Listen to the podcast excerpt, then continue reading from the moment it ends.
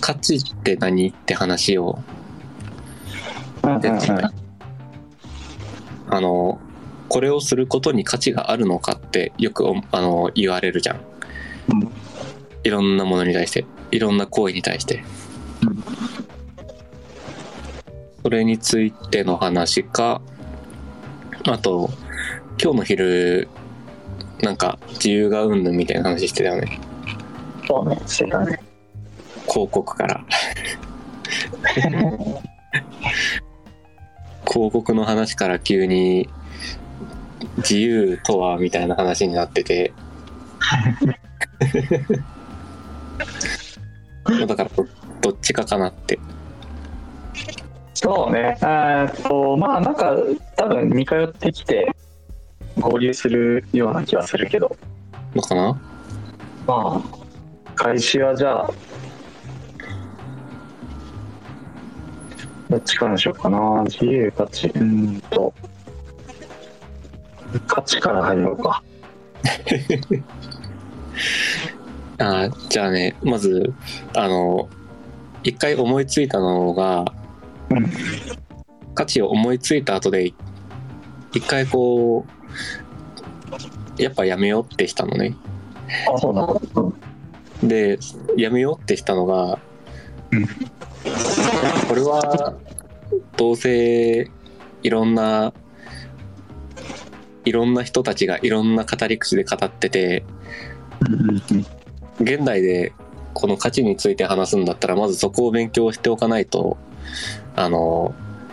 多分お話にならないんだろうなと思ってうん一回やめたのよ。 なるほど。まあなんだけどまあそういうところはね置いといてそうそう。こっちはねそういう場じゃないんで いやもうそんなん言い出したら今までの全部アウトやからそうなんだよ。もうね、勉強しここはこいいなここはね、無勉強な若者たちが、あの、無勉強なまま話す場なので、たまに勉強するっていうそうそうそう、たまに趣味でたまたま読んだことがあるくらいのね、そうそうそう全然そういった歴史的な文脈であったり、うん今正しいとされているものとかはあの全く関係なく素朴にね素朴な話をしてます。そういや本当にそう素朴な話をしているねうずんっと、そう素朴に思ったことを話している。うんそういうことを前提において、はいはいあのいつものねことながらそれが前提においてですねこれを前提において、はいで、この時はね、あの、学校の勉強の話をしてて、ほ学校の勉強で、あの、まあ、勉強してテストの点数だったりが良かったら褒められるわけじゃんううんうんうんででもそそしてあのまあ大半大半かは知らんけどあの、まあ、多くの人が結構褒められ親とかが先生とかにこうよく思われるために勉強をしたりさうんうんするわけじゃないこう自分が勉強したくてするわけじゃなくてうんとかあの勉強してたら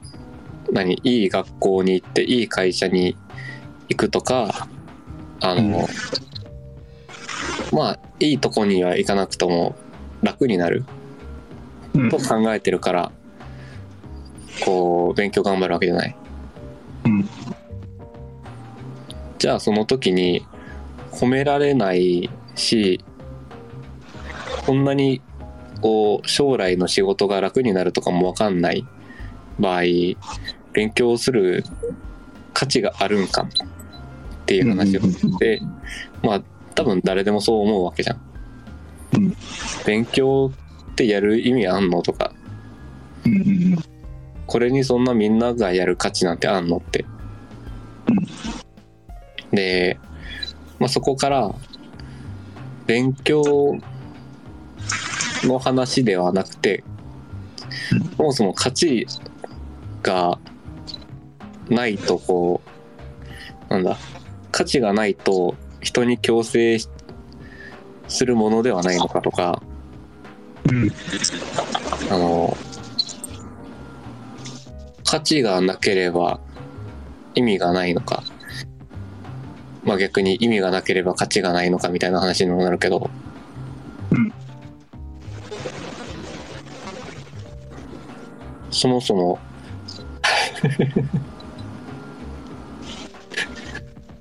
議事録を作り始めた。いやどうせさいつも最後まとめするときにさあまあの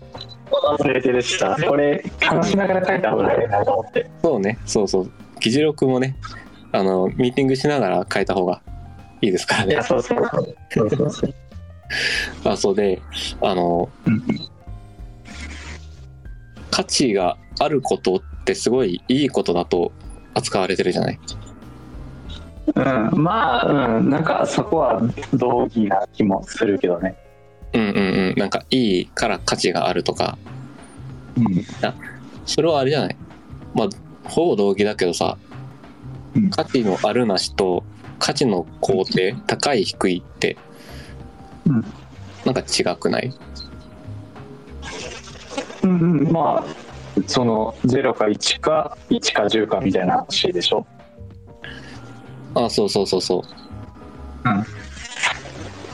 う。で、もう全くの空虚じゃないっていはうい時に、じゃあそれ自体に、えーまあ存在価値というか、うんいや、ここで存在価値って言ったら価値がないんだったら存在価値もないだろうって話になるんだけど、うんそうね、まあ、それがあることが、えーだから価値のないものが存在するっていうことを許さなければいけないのかとか、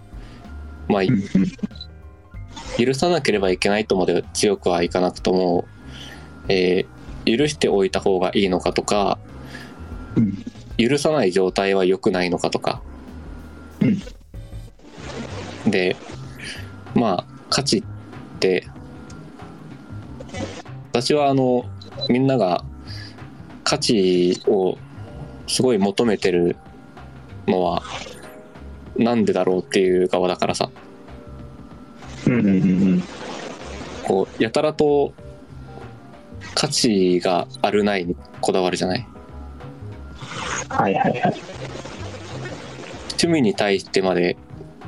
でもそのその趣味はやる価値がないとかさあそんなこと言う人いるいない趣味に対してまでやる意味はあんのみたいなことあそうそうそうだからあれよ例えば映画を見るのが趣味の人にでも映画見ても別にこう考察とかもしなければあの、人に話すわけでもないんでしょしかも一人で行くんだったらそれって趣味としてやる意味あんのああなるほどねうんそっかそっかはいはいはいああなるほどなるほどそれはうんありそでしょうこの趣味から何も発展していかないただ消費するだけで終わるじゃんっていうううんうんうんうんに対して、まあ、趣味あー趣味じゃない価値ってなくてもよくないっていう側だったらうん何そうだねで終わると思うんだけど、うんうんうん、こう正当性をさやっぱり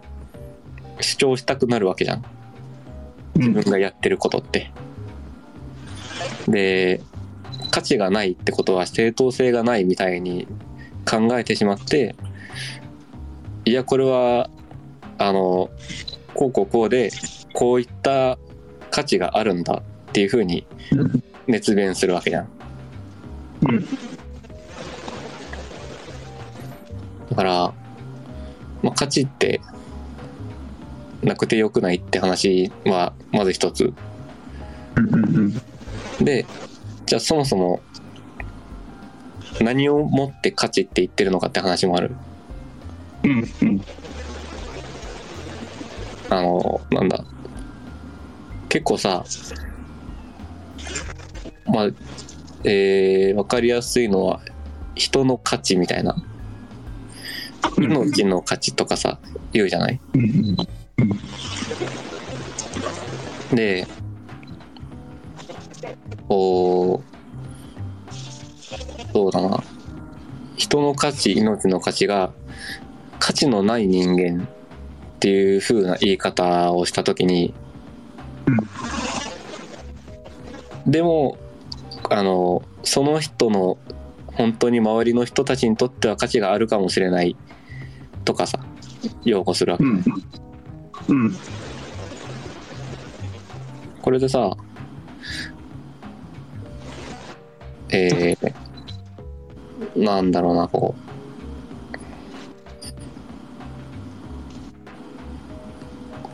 う。なんかこう、絶対的な価値っていうのがあると思われている気がしていて、うんうんうんこういついつでも価値っていうのはもう据え置きであるだから価値のない人間になりたくないっていうのもこうその場その場でさその場その場でさ、うんその人のできることだったり立場だったりで変わるわけじゃない、でも一瞬でもこう価値がないと自分に思ってしまったらうんすごい怖がるわけじゃん。うんそうねあれもさなんか絶対的にこう一つの指標だからえーっとねもう価値っていうのが一つのパラメーターでしかないうんうん価値1とか価値2とかなくて価値っていう一つの変数があってうんそれがゼロになってしまうっていう風な捉え方がされてる気がしてうんうんでもそれは違うじゃないうん。なるほど。01じゃなくて連続量だよねっていう話。あいやあのあるないではなくてこの価値っていうのにも例えば人手としての価値もあるしうんこのえーあはい火力発電所に行ったら燃料としてのか、ね、 ちょよくないよくないそうね。燃えることができる。えあのまあ今あれこの人間えー標準的な人間としての価値とうんそういったものを除いたものとしての価値っていうことを今主張した強調したくてんこんな例になってしまったんだけど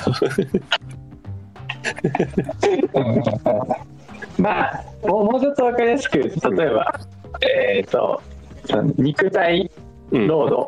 働うんの労働力としてのそ価値もそな、ね、それは別に寝たきりじゃない限りは常にほとほとんど多くの人が、ねえーうんその価値を大なり小なり持っているわけだからね。ううんうんうん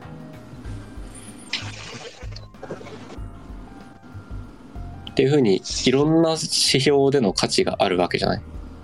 うん、そうだね。に対してこの自分に価値がないんだっていうのはうんどの指標でも価値がないんだみたいな捉え方をされてるうん。まあ、まあ。そうね、えーっと、そうね。それに対して、えー、どう議論を深めていきたいで価値ってこう価値で考えるのやめないっていうん、うん。やだからもうちょっそうと、えっと、価値っていうのがそもそも何か分かっ分かってないというかあの、うん価値っていうのがなんで高い方がいいのかってのを考えずに、ただ盲信的に価値が高いのが良くて、えー価値がないものは存在しちゃいけないんだっていう、うんこの間がないからさうんうんだから価値のあるなしで一喜一憂するんだと思ってうんで、まあ、そこで考えたのが価値ってこのいや何かしらの目的に対する効果であったり、えーうん役割を果たす能力みたいなものものものに言い換えられるわけじゃない。そうだねそれなの能力えー、効の果効果効果が私としてはイメージがしやすくてこうんうのん目的に対する効果うんうんで例えばお金の価値が、えーお金の価値が高いしただこの金貴金属の価値が高いのはさ、うんそれは、まあ、例えばレアアースとかだともっと本当に分かりやすくて産業のパーツとして高い効果を得られるからだよね。そうだだねから価値が高い。で、うんあの、まあ、宝石であったりはさ、うんまあ、ほあー宝石だとあれだな、いくつかそうありそうだな。 宝石むずいよね宝石宝宝石はちょっと、あの、いろんな価値がありそうだから、あの、やめておいて、はい例えばこう、労働力としての価値は、価値価値も分かりやすいじゃない。うんこうそうね目的があのまあさまざまなワークうんであったり、タスクであったりに対して、うんそれをどれだけこなせるかうそんして、あの例えば100人力の人がいたらその人は価値が高いよね。うんでじゃあ、えーこのその仕事を消費していくっていう点で見れば、えー3人4人雇うより100 1人をその100人力の人1人の方が価値があるわけじゃない。そうだね経営者視点で言うと、えー人の価値っていうのはその仕事の量で、まあ、決まると言ってもいいとそうそうそう。なんだけ ど、それもいくら仕事ができても、こう、同じ時間でしかでき、あの、こなせない仕事。例えば、飲食店のレジ打ちとかさ。はいはいはいあれは、あの、誰がやっても、最低限最低限できるなら誰がやってももう上限が決まってるっていうことそう、だよねもう客の数で決まってくるじゃん。うんうんうんであれば、どれだけ短い時間でレジ打ちをできる人であっても、あの、人数にかなわない。うん一人すごい、あの、能力の高いレジ打ちの人がいても、それよりは二人雇って、えー、2箇所でレジ置いた方がいいよねっていうふうになる。まあ、2箇所だったり交代で休おたあの交互に休めるようにするとかねそううん、あるよね仕事のなんていうのその能力というよりかはとにかくそこに人がいるっていうことがそうそうもう価値が高い仕事ホテルの受付とかねうんうんうんうん。とにかく誰かがそこにいてくれればいいみたいなそう。仕事はそうだねそういったふうに、まあ、あの、価値っていうのは、効果に対する、あー違う違う、目的に対する効果で、あの、うん結構代替できると思ってて、言葉を。うんそういうふうに言った方がなんかすごく見通しがいいそうそうそうそう。で、こういった風に言うと、あの、自分でや、自分に価値がないであったり、その何かしら、あの、自分以外、 自分以外のものって言うとざっくりしすぎだな。えー行為であったり、コンテンツであったりうん。に、それに価値があるとかないとかわめかなくても済むんじゃないかなって。うんうんうん。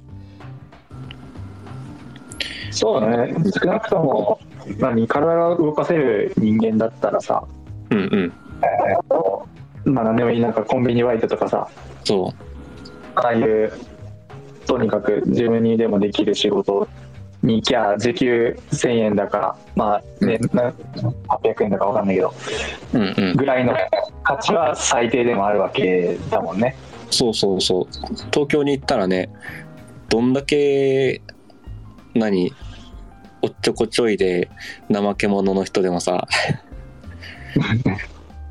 行きさえすれば、その場所に決まれ決められた時間に行きさえすれば、あの、1000いくらの価値として認められるわけだからね。そうだねとかあの看板持って立ってるおじさんとかいるもんね。そうそうそうそう。もうあんなん、 あんなんででもできるって言ったら怒られそうだな。いやあの誰でもできる仕事てかあの仕事ってさ別に誰でもできることの方が重要じゃん。そうなんだよね。こう、誰でもできる仕事にするのが一番いいことだもんね。そうそう。だから別にそれはなんか馬鹿にしてるとかっていうわけではないしね。あの、経営者が優れてるっていう意味で言いました。苦しいけどな。それは苦しい。あれ、まあでもそうそうやってる経営者すごい考えてシステマチックに業務を分割してるよなっていう意味で誰でもできるって言いました。いやっていうか、ななんていうの、その世の経営者はさそうなるように努力するはずで、そうそうそうそう。なので、あの世に溢れてる仕事っていうのは、基本的に誰でもできる仕事が大半なになってくるはずよね、うん当うん然。みんながその方向を目指すんだから。そうそう。で、あの、まあ、ちょっとずれると、あれよね。これ、これを念頭に置くと、こう、ほら、職場で自分の価値を上げるにはとか、市場価値を上げるにはっていうふうによく言われるじゃん。そこを考えると、あの、自分にしかできない仕事であったり、あるいは自分しかパスワードを知らない、あの、ファイルだったり、サーバーであったり、スパゲッティコードのソフトを組んでみたりっそうですね、自分しか直せないみたいなね。うんもていう風にあの自分自分が占有できるねタスクをねあの、うん作ってしまうのが一番早いうまあ、端的にこう、クビになりづらいよね。そうそうそう、まあ、だからあの、まあ、そういうふうそういう風にさあの、うん今価値っていう一つのものを、うんこう一つのざっくりとした概念だったものをうん目的と効果の2つに分けたじゃない。そうだね。これであのいいいいのはっていうか何が嬉しいかっていうとこのえーっとね目的と効果で例えばじゃあ目的がすごいしょうもないなっていう思うこともできるうん。うん。だからこの目的は別に自分が果たしたいものではないうんからあの今この場において自分にその効果が得られなくてもいい、うんっていうふうな納得の仕方だったりうん。あの目的に対する効果であの効果が低い場合もそもそも目的が自分にとって何難しすぎるものだなっていうこう見方ができるうん。うん。この目的にといこの目的にとって自分は向いてないのが分かりきっているとか、うんここまではできなくてもいいっていう、うんうんなんか許すきっかけになるよねうんうんうんっていうふうにこのまあ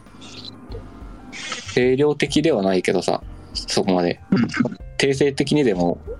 測ることができるからうん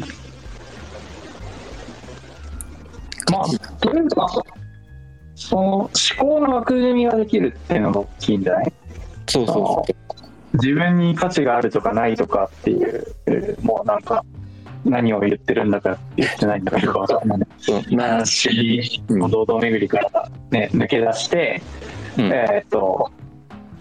で例えばじゃあ今自分に、まあ、なんか職場で価値がないなと思ってるんだったらそれはどういうだから価値っていうのは目的と効果なんだっていうふうに捉えるとうんうん。じゃあ、えーどんな目的に対して自分がどれだけの効果を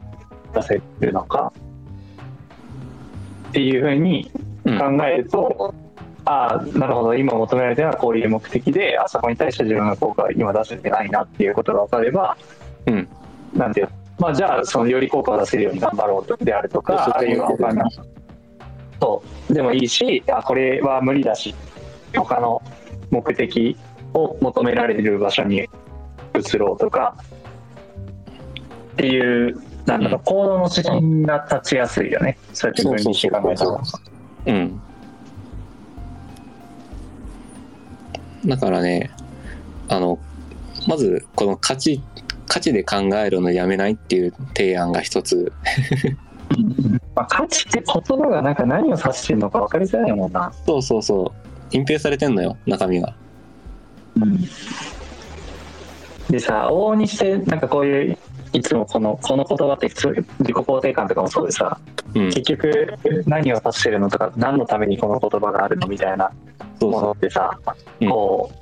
う往々にしてこうそれぞれの文脈でそれぞれの都合のいいようにかっこ都合の悪いように使われがちだからさ、う。うんうんうん。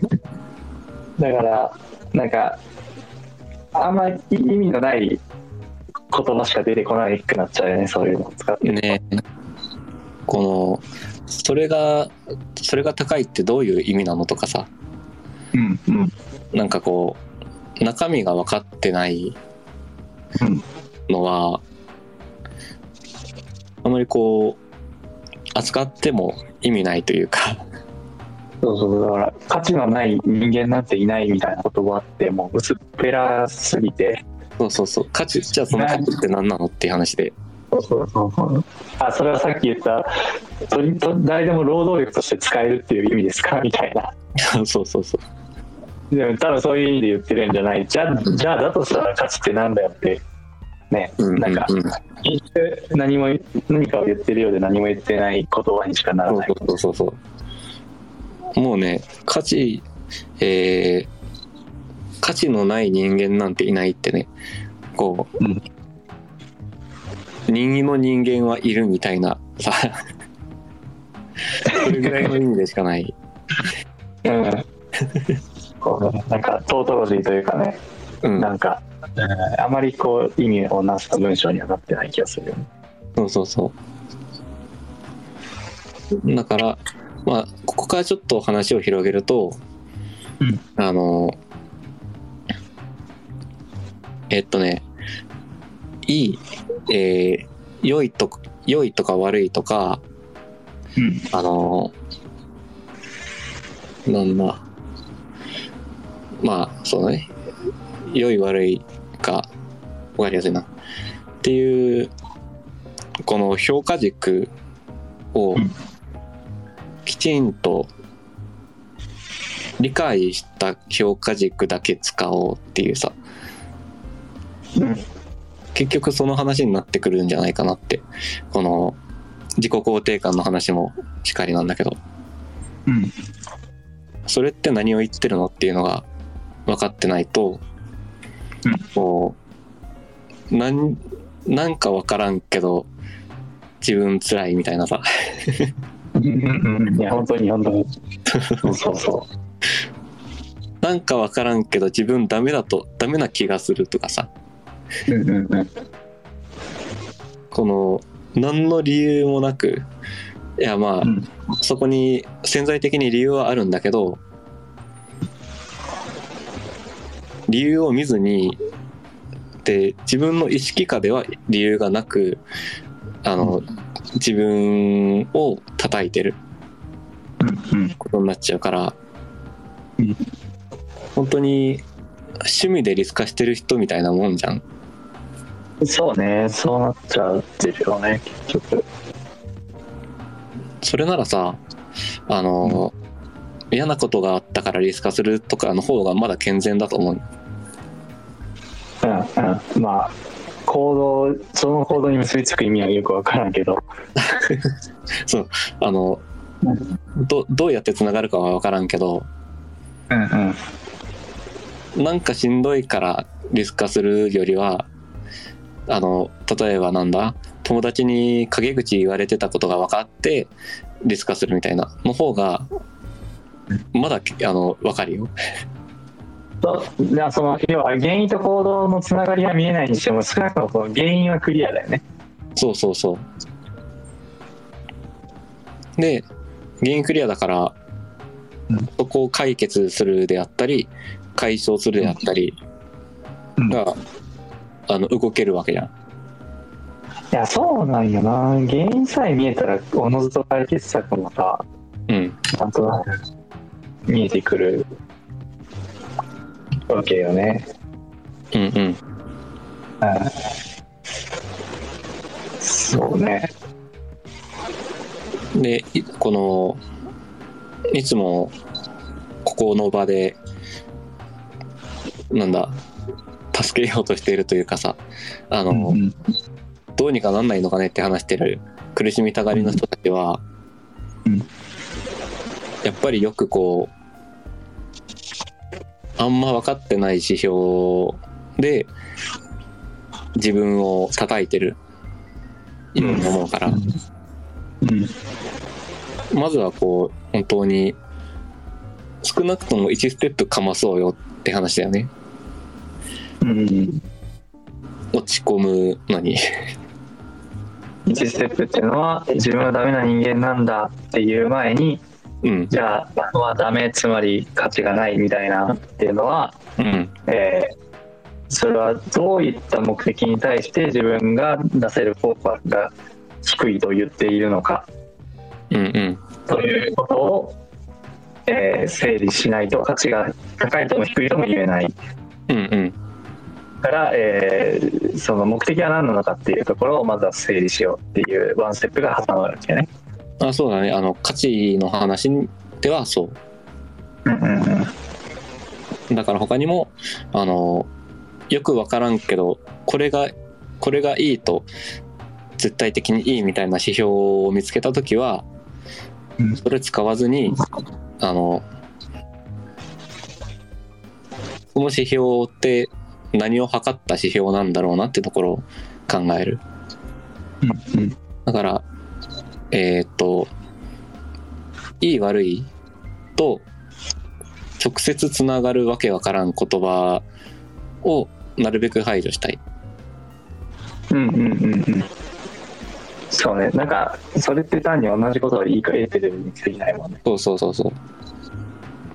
う。いい悪いとか価値が高い低いとかっていうのは。ので、まああれだね、今回が提提案会だね。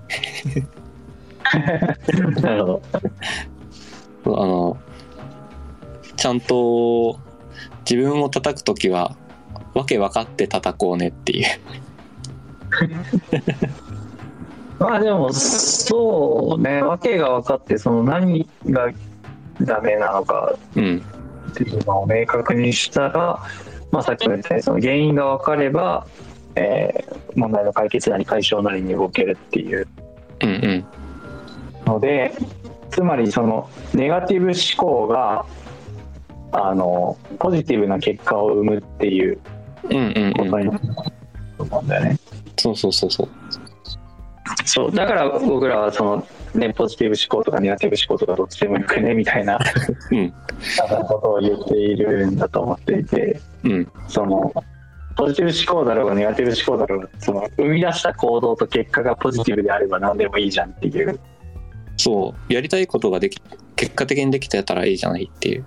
そうそうそうその思考がねネガティブだろうがポジティブだろうがどっちでもいいじゃんって結果につながってればいいそれが正解だって感じそうそうそうそう。で、えーそう考えた時にむしろどっちかっていうとネガティブその何が悪いかって考えられる頭の方がうん。ああのまあ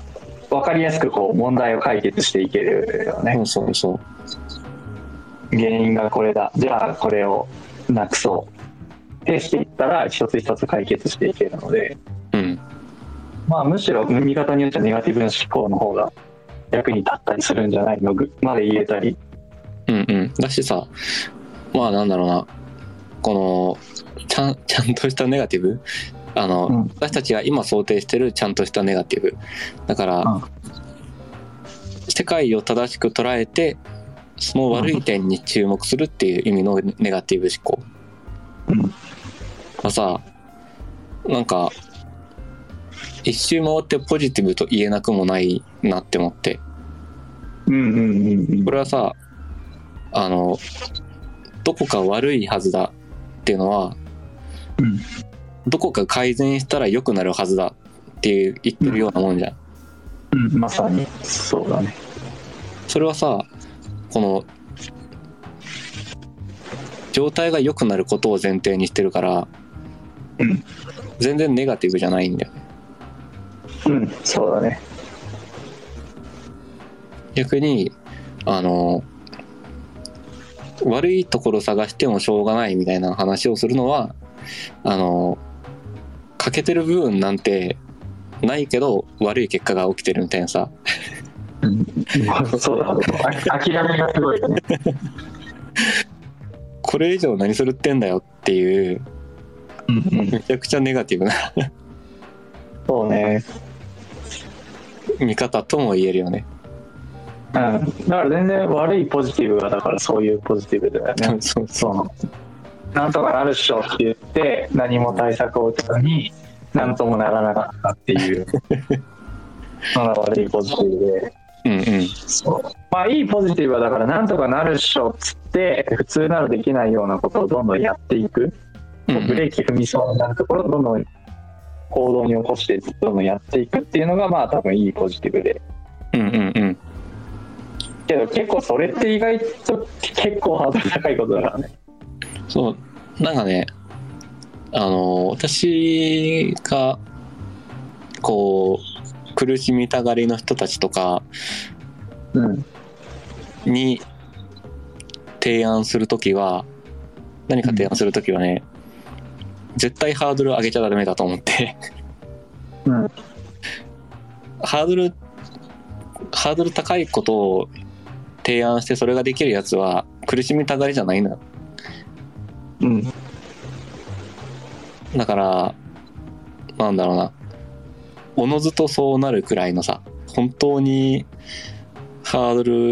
ルが小石1個分ぐらいの、うんこれぐらいまで落とし込まないとねあんまり意味ないなそれこそあの、えー先週言ったうんそれができるやつはもう知ってるしあのこれ聞いこれ聞いて試そうとするやつはできないからそれをできないから今そういう風なそういう風なんだよっていううんうんうんだからあれよあのそれができたらわけないよっていううんうんうん話にはしたくないじゃないそうだね何も解決しないからねそれだとそうあの最強の戦術を立てたけどそれが不可能ってことを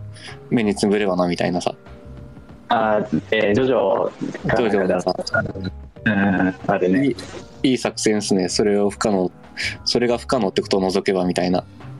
うんうんうんあれね話でうん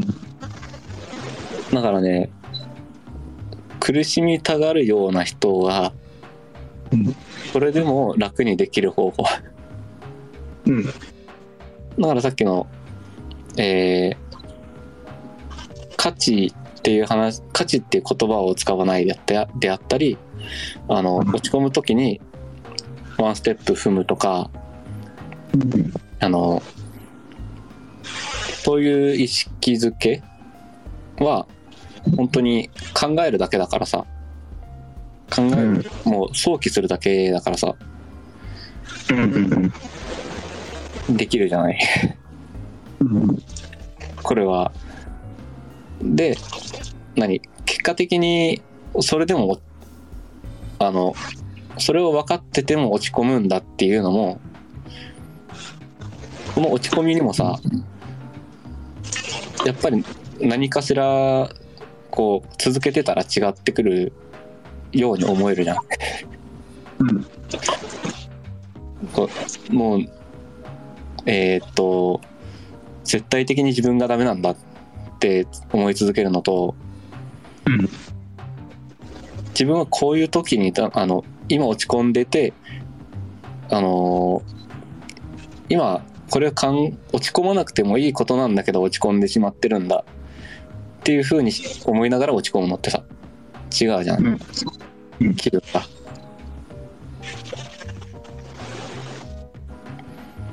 だからね本当に誰でもできることを提案していきたいと思っててうんうんうんそうだねそれは本当に大事なことだと思うそうそうそうで、うーんと、そうだな、まあ、か つ、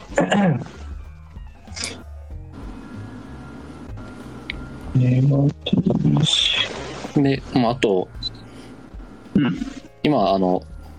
価値が高い、低いってこういうはた、こういう話だよね、みたいなことを言ったけど、うんじゃあそもそも価値が、今はまださ、価値が高いのはやっぱり良くて、価値が低いのはやっぱりいらないものっていう風なうん話になっちゃうんだけど、ここで終わっちゃうとうん。うんじゃなくて、価値なくてもよくね低くてもよくねっていう話をしたくて、うんそこじゃんでも根本ってそこじゃないうん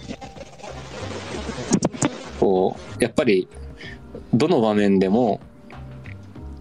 求められない人とか求められないと思う人っているじゃんうん実際求められてるのにい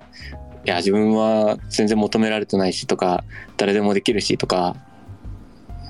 いうこう自分の価値を低めるのがすごい得意な人いるじゃない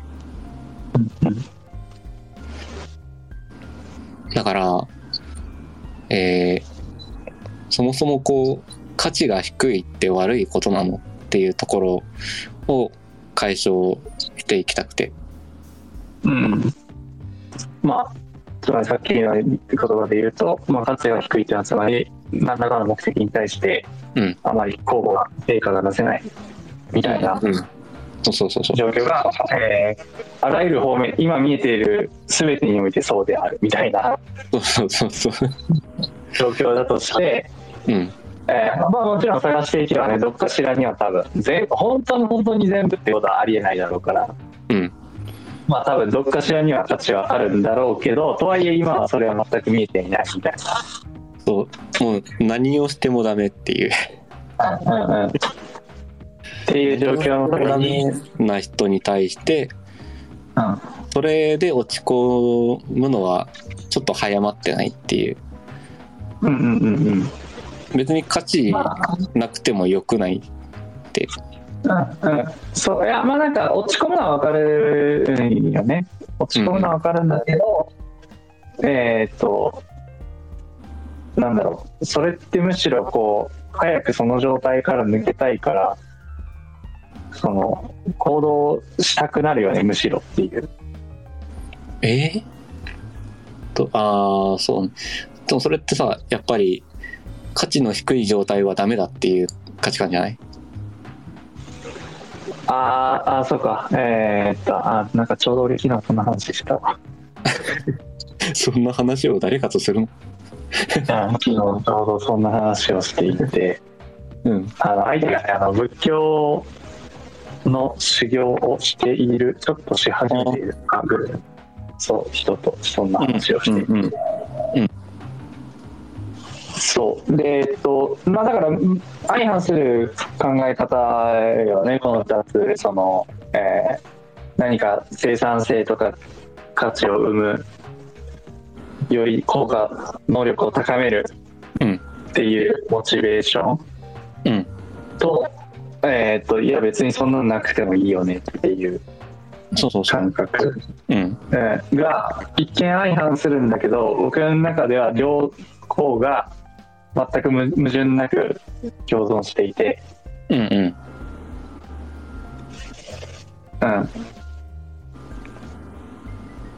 なんかそんな状態がいいんじゃないかと思っているんよね。 えっと、あの、価値を高めたいっていうものと、このこういうモチベーションと、とはいえ、価値は高めたいけど、それはそれとして価値低いままでもいいよねっていう、あの、なん落ち着きどころというか、うんうんうん、が同居してるんというか共存できるんだ。そうだねどう、どうやって今の言葉、言葉上だと矛盾してるじゃないいやそうなんよでそれが解決しできなかったんだけどいやなんかえーこのこれってさ言葉上で矛盾するけど共存するのってさ、うんこ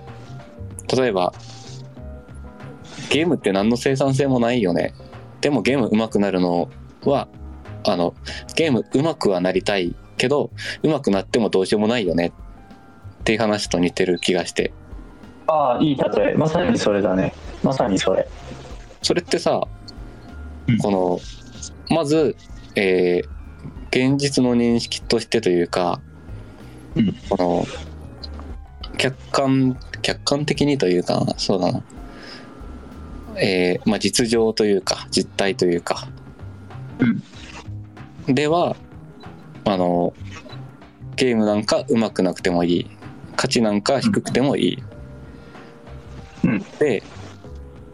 でもやっぱりゲーム上手くなりたいよねで価値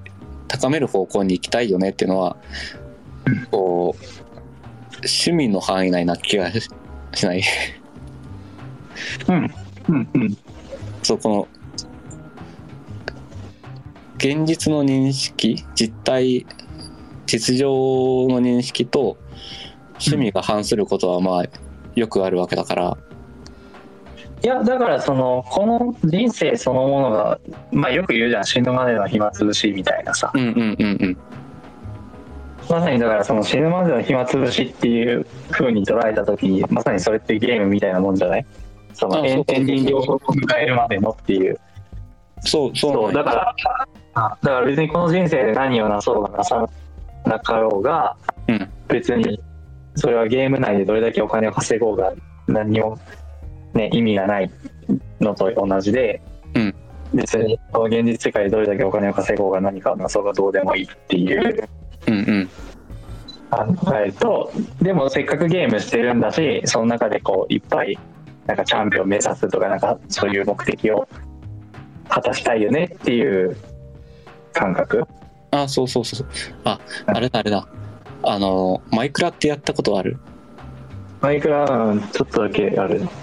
あれってさ、エンダードラゴンっていうラスボスいるじゃ確かに確かにあそうだねん。で、このじ人生をゲームと捉えた場合に、多分 RPG とか、あの、何、マリオみたいなゲームじゃないよね。そうねオープンワールドの最近よくある系のゲームに近いそうね。あの、MMORPG とかさ、ああいういろんな職業があってうんとかあるいはマイクラみたいなもんだと思って、うんで今マイクラが分かりやすいから例に出すんだけど、うんマイクラってさあれ別にあの一応ゲームの設定としてはエンダードラゴンラスボスという風に書かれるわけじゃない一応ねうんであのマイクラを、まあ、ゲゲームとしてというかマイクラのシステムとして遊びたい人は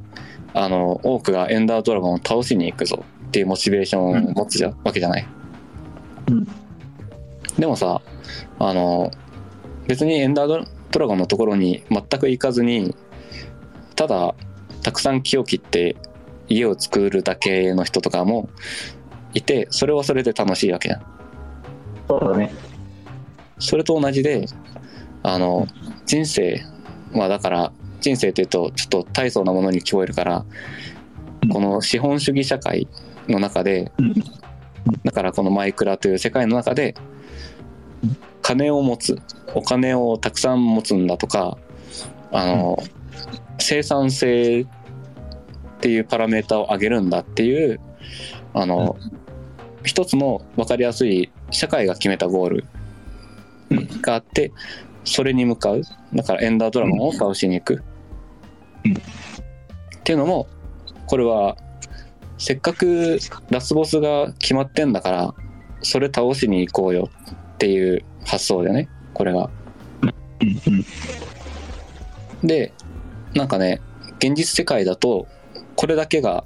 なんかもう絶対の正解みたいに思われてるような感じがしてうん、まあまあやっぱりお金っていうねのがすごく便利であらゆる価値と交換できちゃうからそうそうそうあのいやだからそれすごいよねそのお金ってさ交換しないと価値を持たないうんわけじゃんか、あのでも金だけ持っててもそうそうそう何にもなんない別に金自体に価値はなくて交換価値しかないわけじゃんかうんうんあまあ交換価値しかっていうとその経済学的にちょっとあれだけどまあでもその交換することによってしかあのお金は価値を持たないわけでそうそうそうそうえー、と価値のあるものと交換できるという価値しかないわけじゃんかうんうんうん究極的には。でだから本当はその先にあるもの何かと交換したいからお金を稼ぐっていうそうそうそうそう目的の一個手前のものであるはずなのにうんそれがこうそのそれ自身が目的になっている人が非常に多いっていうのがそうなんだよねなんかなんか不思議というかねえ。うんいやまああのそれ自身をゲーム化してる人は全然わかるよねその金を稼ぐというゲームが楽しいっていううん人は全然よく理解できるんだけどその動機はうんうんうん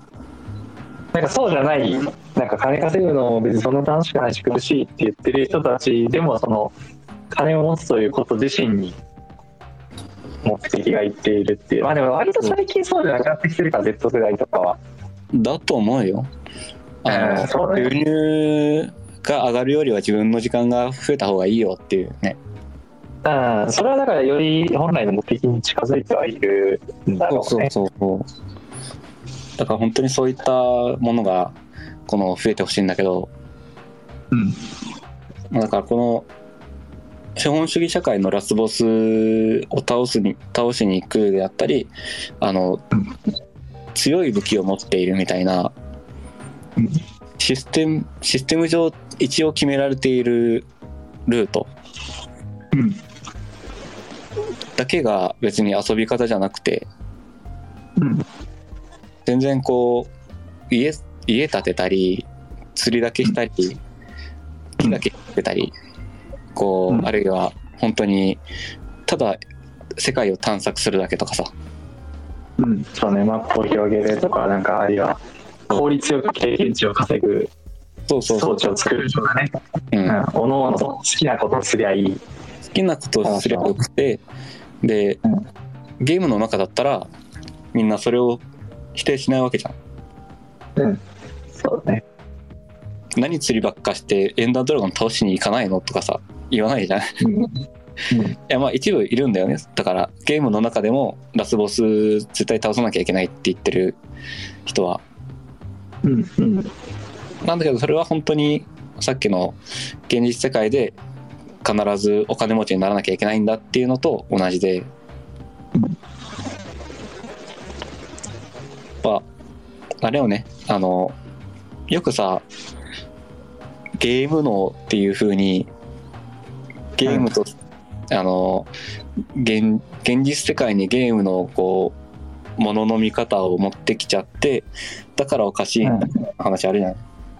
うんじゃなくてさ、みんな積極的にゲーム脳になるべきだよ。うん、そうそうそうそうなんかまあゲームっていうのを何と捉えてるかそのゲームのみたいなんで批判されてるのってさ多分なんか結構センセーショナルなニュースになった昔だったのがさ、うん。なんか生き生き返ると思ってたみたいななんか友達を刺しちゃったかなんかで生き返ると思ったみたいななんかそういうそういうのでうん。うわゲームの方がやべえみたいなうんうんのがやられて、まあ、それはあの確かにおかしな話なんだけど、うん。うんそううんだからそれはでもなんかゲーム脳だからというかむしろゲームが下手なんだよねその人ってそうそう。どういうゲームシステムか分かってないんだよ。そうそうそうそうそう本当にこの世界がどういうゲームのルールになっているかっていうことを全然分からずに、まあ、ファールを犯しちゃったっていうそうそう。だけなんでむしろ下手なんよねゲームがそうあのずっとマリオだけやってた人があの、うん FPS に行ってあれ二段ジャンプできないって言ってるようなもんだよね。 そうそうそうで敵を銃で撃つんじゃなくて踏んで倒そうとするみたいなねそうそうそうそう。でやらなんか負けちゃったりおかしなことになって、うん、あのなんか変なやつがいるやべえやつがいるって言ってまあそれはだからむしろそのゲームのだからダメというよりかはあのこの現実というゲームに適応できなかったっていう部分がダメなうん、だけの話で割とだって僕らの感覚でさこの人生うまいこと言ってる人たちってゲーム化するのがうまい人たちだなっていうイメージあるよねうんうんうんうん。ゲームあからゆ遊ることび、まあそれは遊びにするであったりシステマそうティそッうクそうだったり。と2つの意味があって1つはそう、えっと何事も楽しむうんゲーム化っていうのはそう面白い遊びとして捉えて楽しむことがうまいっていうのが1つ目の意味で、うんでえもう1つはそのさっきから言ってるようなかあの目的このゲームは何をしたら勝ちだっていうゲームどういうルールのゲームでそうそでじゃあそのルールの中においてこういう戦略が、えー効果が高いだろうっていうことが分かる人戦略を立てるのがうまいみたいなう。うんうん。あだからあれよね。あの昔の武将が将棋やってたみたいなもんよね。あいや本当そう本当そやりそうなんだよ自ね分がやりたいことに対してじゃあどうやったらうまくいくかなっていうのが本来うんゲームのやり方なわけじゃん、ううんそこをうんちゃんと現実に持ってくるっていう意味でのゲームのうんになるべきなんだよねみんなそう現実というゲームをうまくなるそうそうでそこに、えーデジタル、えー何ビデオゲームとかはうん結構役に立つことが多い気がする結構ゲームビデオゲームは役に立つと思うよ うんっていう話が今日昼頃にツイッターで見かけてタイムリーだな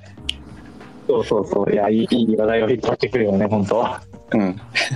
あのあのちょっと名前忘れちゃったんだけどさなんか面なんか機械みたいな機械の面みたいなアイコンしてるよく AI 周りのことについてツイートしてる人で結構有名な人なんだけど貝の目あのみたいなちょっとなんかぼやっとしかなんか青い目みたいな青いなん目か見たことある気がするなうんうんでよく AI のことについてツイートしてる人なんだけど、まあ、その人が言ってたのが、うんあのカードゲームうんの、えっ、となんだっけなテンポとバリューっていう概念テンポ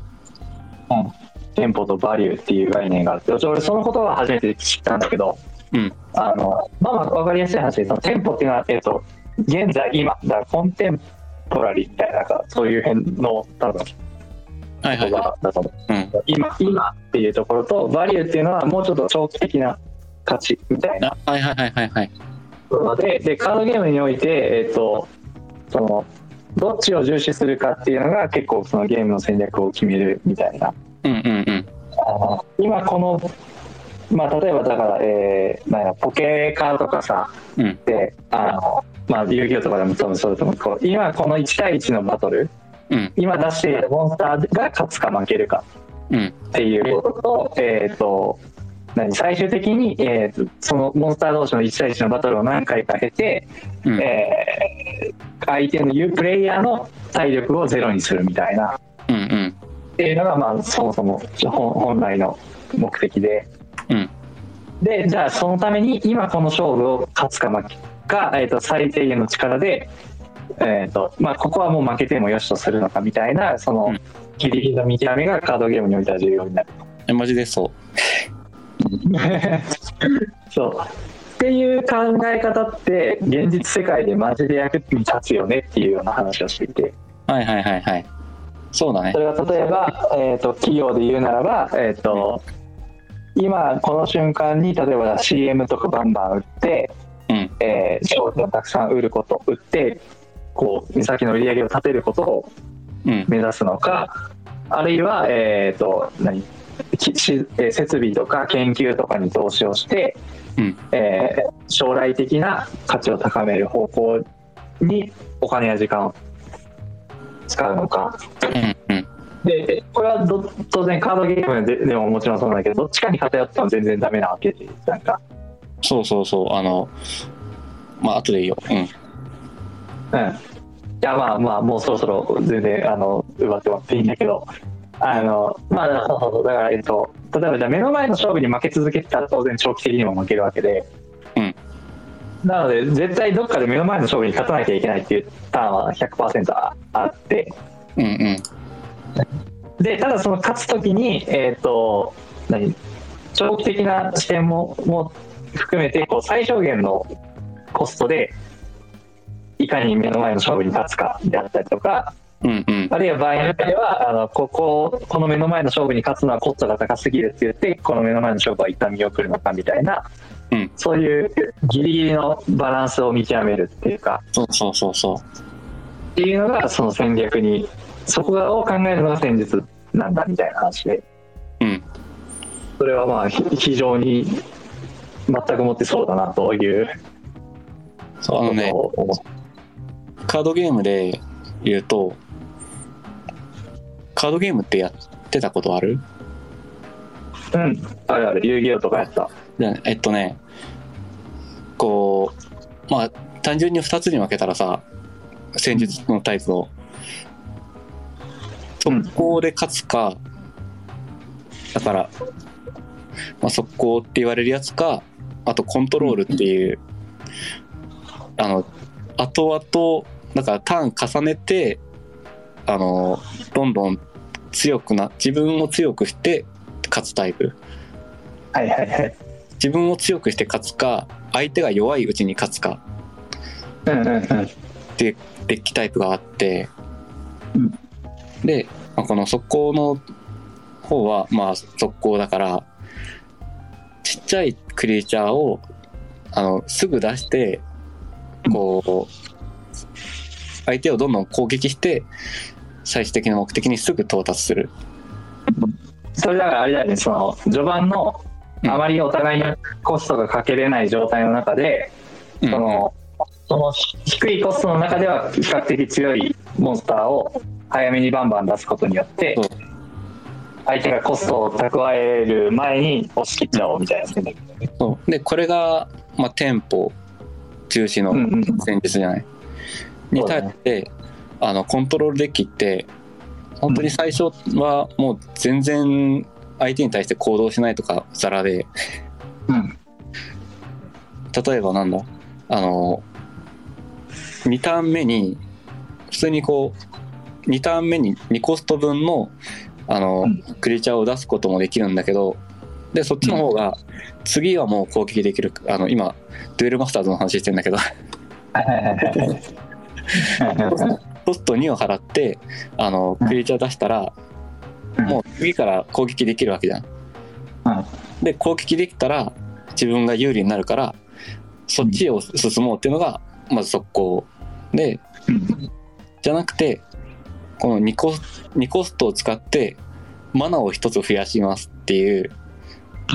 まあ攻撃にも防御にもなんないことをするわけよね。 まあ一短期的に見れば一旦無駄に捨てているというそうそうそうことだわけだねやったり、あの象徴的なのはこう何コストか払ってあの3コスト払って2枚だけドローするっていうのがあってあドロおーなるほー山札から2枚カードを引くどうんうんうんっていうのがこれが多分ね知らない人と知ってる人ではすごい正反対に印象がなるカードで、うん3ターン目に2枚だけ引くってさ、うんそんな強そうじゃないじゃんうん、確かに。だったらあのクリーチャー出して攻撃するとかさうん。なんならもうコスト3なんて払ったらそのターンに攻撃できるクリーチャーも出せるわけだからうんうん。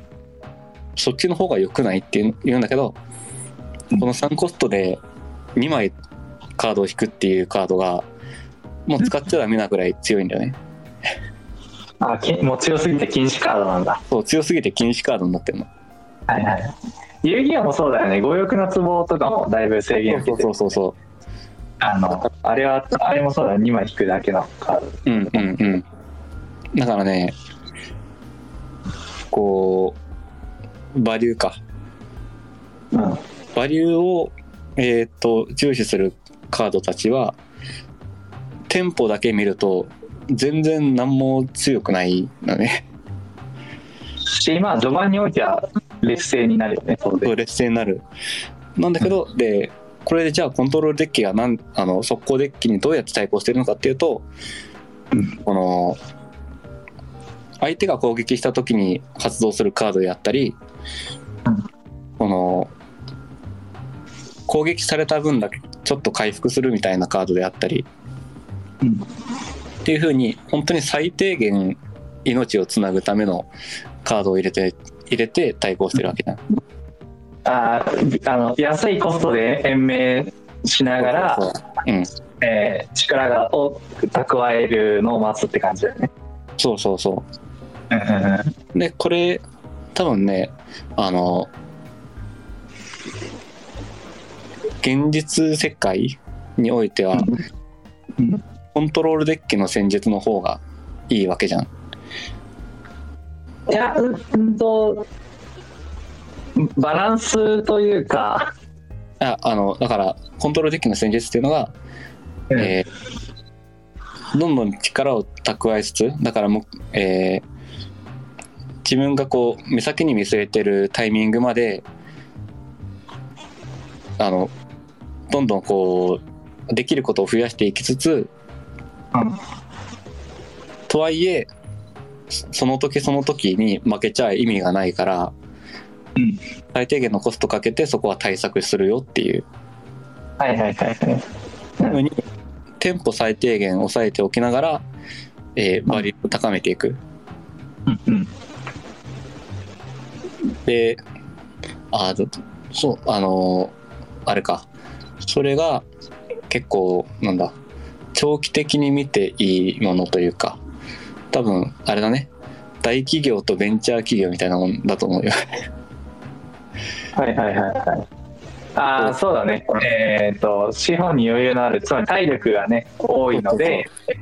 今目先の勝負に負けても別に対してビクともしないみたいな企業はやっぱりより長期に、うんえー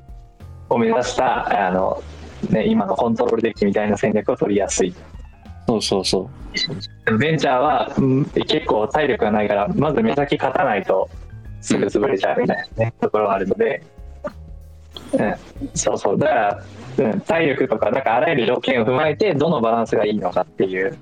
うん。のを、まあ、見極める必要があるっていう話だだし、あの、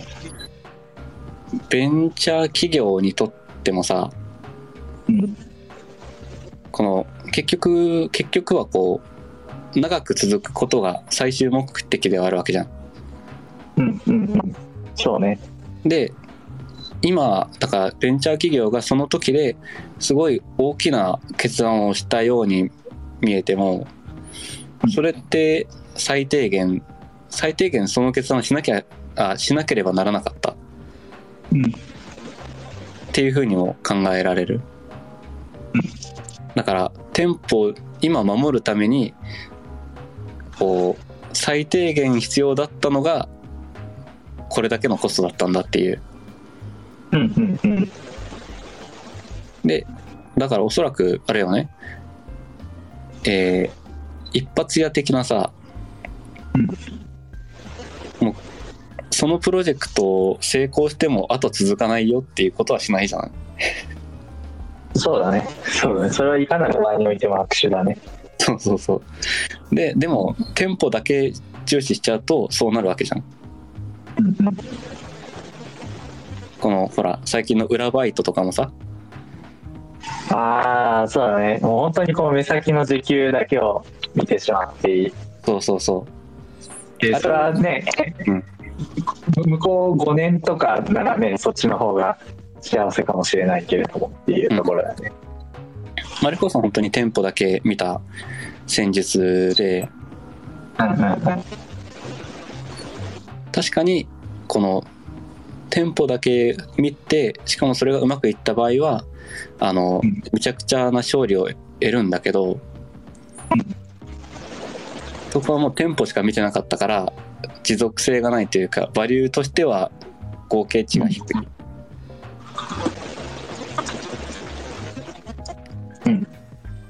そうだね。うん、っていうふうになのであのそうだからコントロールでえーっとカードゲームをうん現実に投影させてものを考えるっていうのは結構いいなって思いましたというう感想のうんうん長々とカードゲームの解説をしていました。いややっぱさその対戦ゲームっていいなって思うんよね、うんいろんなことが学べるというか多分対戦ゲームがちでってみんな感覚的にそういうことを知っていてうんうんあの例えばなんだろうふと思ったのがえーっとあじゃあさっきのコントロールデッキみたいな話で言うと、うんえーっとじゃあその、ね、コストあ今目先のコストは捨ててコスト払いながらうんあの何目先の勝利をもうできないという選択を取りつつうんうんあのでもその何3単語5単語とかにはこうめちゃくちゃ強いうんうんカードを持たれるみたいな、えー、と戦略を取ってでそれが一番綺麗にはまるパターンって、うんえー、と最初は劣勢なんだけどそのある瞬間を境に相手が何もできなくなってずっと俺のターンみたいなそうそうそう状態が途中からひっくり返ってそこから最後まで勝ち切るみたいなのが多分理想的なうんカードゲームのね戦略の方にはもう本当にまさにこうあるターンになった途端ループが発生して勝つっていうのがあって、 うんうんうんうんうん、本当にそれ結構をそうそうそれが一番理想的なパターンなんだけどじゃあえっ、ともう初めからそれしか狙ってないデッキがうまくいくことってないんだよねそうそうそうそれまでどうやってしのぐかっていうのが決まってないとそうどれだけいいことを見つけてもうんそこにたどり着けなくて死ぬとかねそうそうそう当然相手もそんなことは分かっていてそれを阻止するためのムーブをしてきてそうそうえーと結局やりたかったことができずに序盤で押し切られて負けてしまうみたいなことが当然ああってじゃあ,、えー、とあまあまりその長期戦術に寄りすぎても序盤に押し切られて負けちゃうからもうちょっとだけ序盤にコストを抑えて、えーあの何最後綺麗にズバンって勝つのは無理だけどこうし仕組みがはまりだしたら、えーとある程度有利に立ち回れるぐらいのバランスに抑えて、序盤をもうちょっとこう重視するというかうんうんっていうなんかその辺のこうなんかいや何回も試行錯誤しながらさそうそうそこうバランスを見つけていくううんっていうことをやるわけじゃんかカードゲームとか、まあ、あらゆるあらゆる対戦ゲームあーがい最初にあのコントロールデッキの、えー初心者が一番本当にぶつかる壁だと思うよそこは。うんすごうんいこのこのコンボすごいいいっていう風にデッキを組んでうんあのいや戦ってたらこう1ターン2ターンで負けてうんうんこの5ターン5ターンまでたどり着けないどうしたらいいんだっていうふうにしてで一回ねそこで、えーじゃあ序盤ちゃんと固めようっていうふうにすると、うん今度はねこう5ターン以降も続くようになったけど結局自分が何もできずに10ターン目くらいで負けてしまうとか そうだやりたかったことは実現できなかったみたいな、そうそうそうねうんうんうんっていうふうにしてどんどんバランスを取っていくんだよね。そうで多分一番最終的にこうレベルの高いプレイヤーたちが落ち着く場所ってさ、うんあのなんかこう常にこう微妙なバランスを保ちながらあ最後まで鮮やかには勝たずにじギリギリギリギリじわじわじわじわとこうポジション争いをしながらうん。その最後さ勝負が決したなんか時間切れとかさそうのんターン終了、全ターン終了したっていう時にどっちがどれだけポジションを確保してたかみたいなうんうんうん。落ち着き方をすることがめちゃくちゃ多いと思うよね。うん。でなんか現実まんまじゃねっていうそうそうそう。あのななんていうの将棋とかもでもそうだけどこうなんかじゃあ、うん理想的な鮮やかな勝ち方を知るのが意味がないかっていうとそうじゃなくて、うん。あのこう転んだら何ここミスったらもう相手にりもう完全に理想的にああ、そうそうそうそう。やられてしまうっていう道を全部把握した上で、うんえーお互いそれを知ってるから絶対にそれを踏むことがないっていう結局うんうん。あのなんか、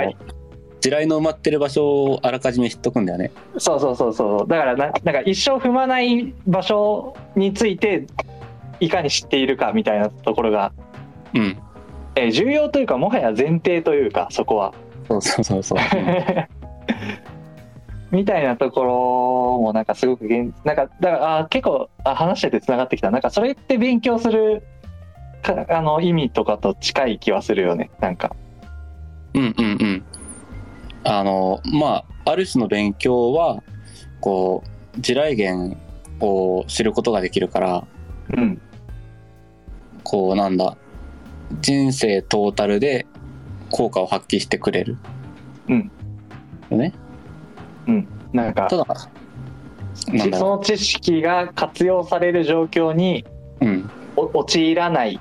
そうそうそう。ために知識をつけるみたいな そうあのね知識を使わないためにつけるんだよね。うんそうそうそうみたいな面はあるもんねうん。いやただ多分それってあのそのこと例えばだからなんだえー洗剤を混ぜたら水素が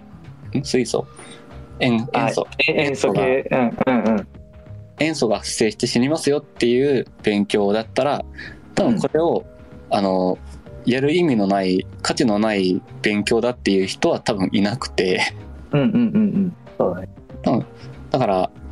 人生においてこう地雷原を発見こう知るための知識っていうのは多分そんなにこう非難されないんだけどうん意味がないって言われるのは例えばなんだ微積分とかどこで使うんとかさうんあのほらよく言う古文って今更、えー勉強しても意味ないじゃんとかさうん。あ、うんうんうんうん。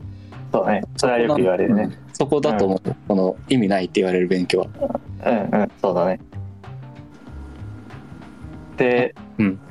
そ、それ、なんかすごい今、あの、カードゲームに対するアナロジーを見つけて、うんうんあの、だからその微積分とか、そ、そ、あの、本当に、そのなんか、知ってても使わないじゃん。自分の危険を回避することにもならないじゃんっていう。っ ていうのは、あの、それは実際そうなんだけど、じゃあ、えっ、と、そうだね。例えばじゃあカードゲームとか、まあ、将棋、僕俺はやっぱ将棋よくやってるから一番将棋がしっくりくるんだけど、うんまあ、どんな対戦ゲームでもそうで、こう、なんか自分が使わない戦術について詳しくなる必要って絶対あるよね。あーまあ同じゲームしてたらそうね、うん絶対にこう自分が一生使わないもう自分はこの戦術のプロになるんだって決めたとしてもうんうんあの相手はそうじゃないからうんあの相手が結局だから全ての戦術を抑えなきゃいけないわけよね相手がこういう戦術できたら、えーこの戦術の強みはここで弱みはここだからここを突こうみたいなうんこでともそをれ考えってさ、うん結局自分が地雷を踏まないようにする勉強じゃないうん、あとちょっと難しいのはカードゲームで例えちゃうとずあの1対1の状況しかないから、うんあの何相手の強みイコールすなわち自分の地雷みたいになっちゃう、うんだけど社会はもうちょっと広くて別に常に誰かと1対1の争いをしているわけじゃなくて、うんもうちょっといろんな人が自分を認知すらしてない人たちがいっぱいいるっていう状況で、まあ、そこはちょっと違ううんだけど、うん、なんていうかなその、まあ、自分が使わない戦術をうん知って、それはだから地雷を踏まないってだけじゃなくて、うんえっ、となんだろう例えば、えー何えーまあなんかあー自分の使ってる戦術の強みはここなんだけど、うんえーでもいこの相手の戦術に対してはそこは全く活かせないそこを封じてくるような戦術だと。うんうんだとしたら、えー、と相手の戦術はでもここが弱いから、えー、と自分の強みは使わずにそっちで刺すみたいな、うんあの戦術とかが場合によっては必要になってくるわけで、うんなんかそういう、えーなんて言うんだろうなその状況に応じてとか、うんあるいは、えー、と他の人が、うんまあ、それをもうちょっと社会に例えると,、えー、と経済っていう例えばゲームに例えると、うんえー他の人が、えー、とどういう強みを生かして戦っていて、うんうんあるいはどういうところに困っていてとかどういうところに弱みを抱えていてっていうことをうん知れば、なんか場合によってはこう自分の強みを生かして戦うこともできるし、うん自分の強みが生きない時でもじゃあここサポートすればいいよねっていうところが見えたりとかうんうんうんっていうのはだいぶしやすいと思うよね。うん、あ思ったのが多分えーっとこう自分が絶対に使わないしそれを使っている人の,、あの関係者にもならないって分かってる分野の場合も、多分そういったゲーム的な考え方できそうだなって思ってうんうんうんだからあれってさ、まあ、義務教育ってさうんあれそのものを勉強するんじゃなくてうんそのものの考え方を勉強するだったりうんそのそのものを扱う上での捉え方扱い方を身につけるのが、えー大きいテーマなわけじゃんうんおそらく、うんおそらくおそらくそういう効果が一番期待されるじゃないうんうんうんだからほら算数だったら論理的思考力とかさわかりやすいで多分まあ将棋で使うかわかんないけどカードゲームとかだとだから、自分が使ってるえーっと戦略、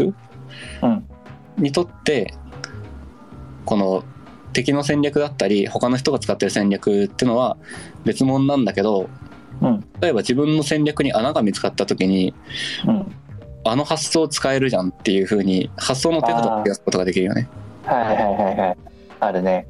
うん、で発想の手札を増やしておくっていう点でやっぱりうん自分が全く将来扱うわけでも扱ってる人の周りの人になるわけでもないうん分野ってのを勉強する効果というか、うん勉強をした時の効果っていうのはやっぱりあるうんうんあるね。なっては今あのゲームの話を聞いてて思ってたそうね確かに。やっぱそうね発想の手札っていうのは多ければ多いほどいいですからね うん一つ一つしかないとやっぱりその一つで詰まっちゃったらねどうすりゃ早いねんってなっちゃうもんねうん、てか往々にしてその最初に思いついた一つ目のアイデアってうんうまくいかないからねブラッシュアップしていくもんだからねそうそうそうそのブラッシュアップの過程で他の戦術を絶対取り入れたりうんするからねうんうんうんいややっぱで多な様んかその性ぶあそうそうそう本当多様性とかだしなんかそのじゃあブラッシュアップの過程に必要になりそうな知識ってブラッシュアップする前に分かるわけないからねそうそうそうだ しあの自分のものを自分がこれやるって決めた時からさうん多分それぐらいの時からやっとあっちのあの利点って使えるじゃんとかさ、うん自分が捨ててたものって実はめちゃくちゃすごくないって思う思い始めるわけじゃんうんうんうん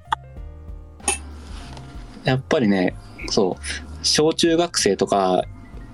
だと多分義務教育のレベルだと、うんあの当事者たちはなんでこんなんやんのってなるのが多分自然だよね。うんうんでその後であのあれの発想ってすごい良かったのになんで捨ててしまったんだって後悔するんだよねみんな。うんうんうんそうだね本当にそうまあそれはね別に義務教育の時点で身につけなかったから、じゃあもう手遅れなのかっていうとそんな話ではないからうんうん別に全然途中からでも聞くからあのカードゲームと違って人生はあのゲームの途中でデッキを組み直すことができるからねそうそうそうそれすごいいいよね。うんだからねこうフレキシブルな価価値観というかさうん考え考え方をね柔軟にするのがあってで、うんまあ、柔軟さってのは取り得る形の多さなわけだからうんやっぱりいろんなもの知ってた方がいい。うんあであれだなあの私たちが言ってる話も結局はその視点じゃなくてよくないっていうさ、うん発想の手札を提供している営みでもあるよねうんうんうんうんこのラジオでやっているのは。確かにそうだねうんこううんも捉えることができるよね。で、うんえっ、と、こういう場合多分こう捉えた方がメリットが大きいよねとかっていうそうそうそうそう話だよね。で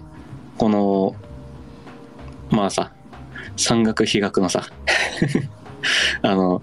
何も勉強してない人たちが勉強していないながらもこう発想の手札を増やす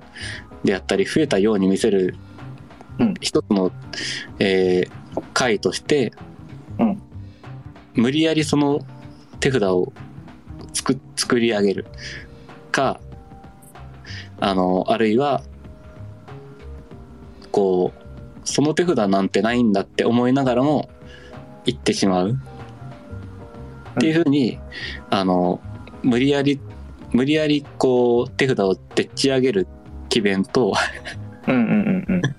ないと思いながらも、えーそれでも語っていく盲言っていうのがやっぱりこの発想を発想の手札を提供する場としてはねあのふさわしいということ、わけで、えーなるほこのどタイトルであのこのやり方をしているのはすごい正当で、えー うんうん正当であの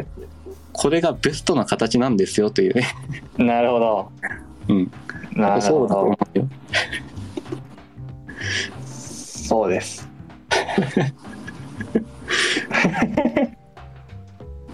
なんかそうなんです。今ちょっと急にこう思いついてしまったので、いやもう華麗にゴールを決めましたよ。うん、でも本当にねそうだねあのみあーそうそうそうなんかこの前も話した気がするなこういう話でもうんだからこう苦しむのが得意な人たちって、うんいわゆるいい子なんだよなそうね、それは多いと思うな。そう、そういう人が多いんだよな。うん。だから、いわゆる、いわゆるいい子だね。うんうん。いわゆるいいか。うん、本当にそだからさ、本当に、ああいったいわゆるいい子をいい子とするのがまた、これはもう構造的に仕方がないことではあるんだけどさ、う。うん。これいい子って言っちゃうから、うんあの、そこに向かおうというのも働くし、うんこのモチベーションが働くし、うん。えーそうでいようっていうモチベーションも働くよね。うん。そうだね。まあ、いわゆるいい子っていうのはもうちょっとわかりやすく言い換えると、だから、えー大人の価値観にそのまま盲目的に従うみたいなことだよね。うんうんうん、こう習習った善悪は絶対、えーまあ習った善悪というかこの自分の身の回りで言われている善悪うんこれは氷だったりリングだったりうんは、もう自分が知ってるものはそれは絶対なんだと。うん善とされているものは絶対に良くて悪とされているものはやっちゃいけないんだ存在しちゃいけないんだっていうこの、そういった価値観がこびりついている。うんでそれがあの身についていなくてもこの縛られてしまっているからこれがね、えーきちんと身についてる人だったらそんなに苦しまないと思うよね。うんそれは何も考えずともそうなるんだったらね。うんでも身についてなくてただ縛られてるだけなのであのそうなろうと頑張っちゃう。うんでそこで無理をするから苦しい状況になるわけよね。うんなんかよくなんか言うなんかツイッターとかでちょこちょこ見かけるのがさ、うんあのなんだっけ小小学校中学校高校大学となんか何それこそまあ勉強頑張るとか校則を守るとかうんっていう、これそのやりたいことを我慢してこうやらされていることをちゃんとやることがいいこととされていってうんうんで社会に出たら急に「君のやりたいことは何?」って言われて「そんなもん教わってねえよ」みたいななんかうん。うんうんうん。そういうのなんかちょこちょこ見かけ言るうけよどね。うん。 あの、うん、だからそうだねだからいわゆるいい子はもうそうまさにそうなっちゃってるっていうかそうそうそう。いい子はまさにそうなってる。うん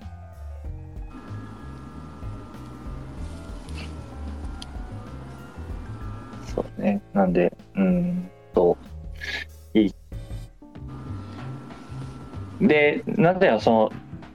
いいわゆるいい子ってだからいい子じゃないいい子とは言わないのがさうん。やっぱり結局その状態の人って、うんいいことをなせないのよねそう。すん結局うん。局所的にはいいことできる。 まあまあまあまあそう局所的にはねそうけどなんていうんだろう例えばあの、うーその人が、んうんああ、そうなの、いい、とね、積極的に発信としていいことはできないんだよね。うんうんうんそうだね能動的に他人を害さないということしかできないうんしなんか見てるとえー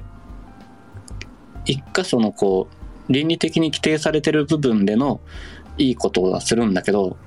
うん倫理的に規定されていない部分の悪いことはしているというかうんむしろ平気でやったりとかそうそうそうえーっと倫理的にうんえ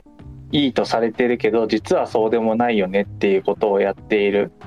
あそそううでもないよねっていうことを、うんえーやらやらない人